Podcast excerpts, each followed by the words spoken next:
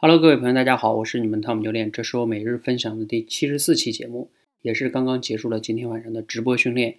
今天在直播的过程中呢，又有一个小伙伴说，啊，自己讲的不是很流畅的时候呢，他就会说，哎呀，教练，我的记性总是不是很好。你看啊，我都发现了好多的人，他演讲如果不流畅的时候呢，他就会归结为自己的记性不好，或者说叫记忆不好。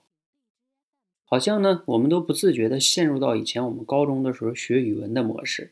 就如果我课文背不下来，就是我的记忆力不好。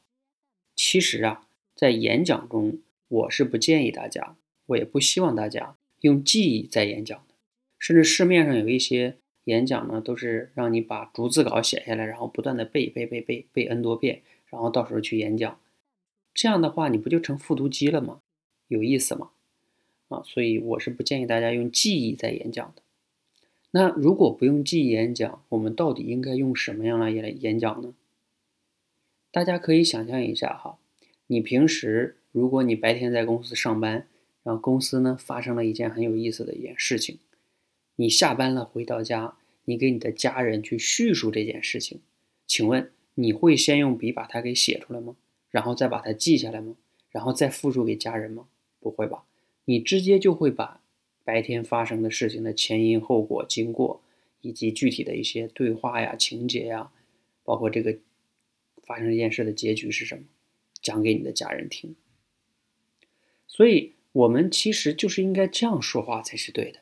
你要对你脑子里边讲的东西理解了，讲故事也一样，理解了它的逻辑、情节，然后呢，把它给表述出来。而不是你要把它给记下来、背下来。这个，这是一个理念跟方向的问题。我为什么要非得要倡导这个呢？因为我们在平时，无论是开会呀，或者发言也好，尤其是正常大部分交流的时候，我们都是要靠自己的大脑去表达自己脑子中的想法的，是没有人是给你时间写逐字稿并且背下来的。而且有好多人都有这样的经历，就算你背的非常熟、滚瓜烂熟的。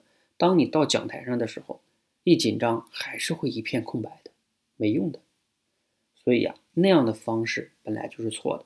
所以呢，在我们的社群，在我们的多维班，我是倡导大家，不都要用不要用记忆去演讲，一定要去理解了故事，然后呢，最好是脑子中啊有这个画面，然后你用画看图说话的感觉再去表达自己，这样才是比较好的。好，希望呢今天的分享呢能对你有所启发。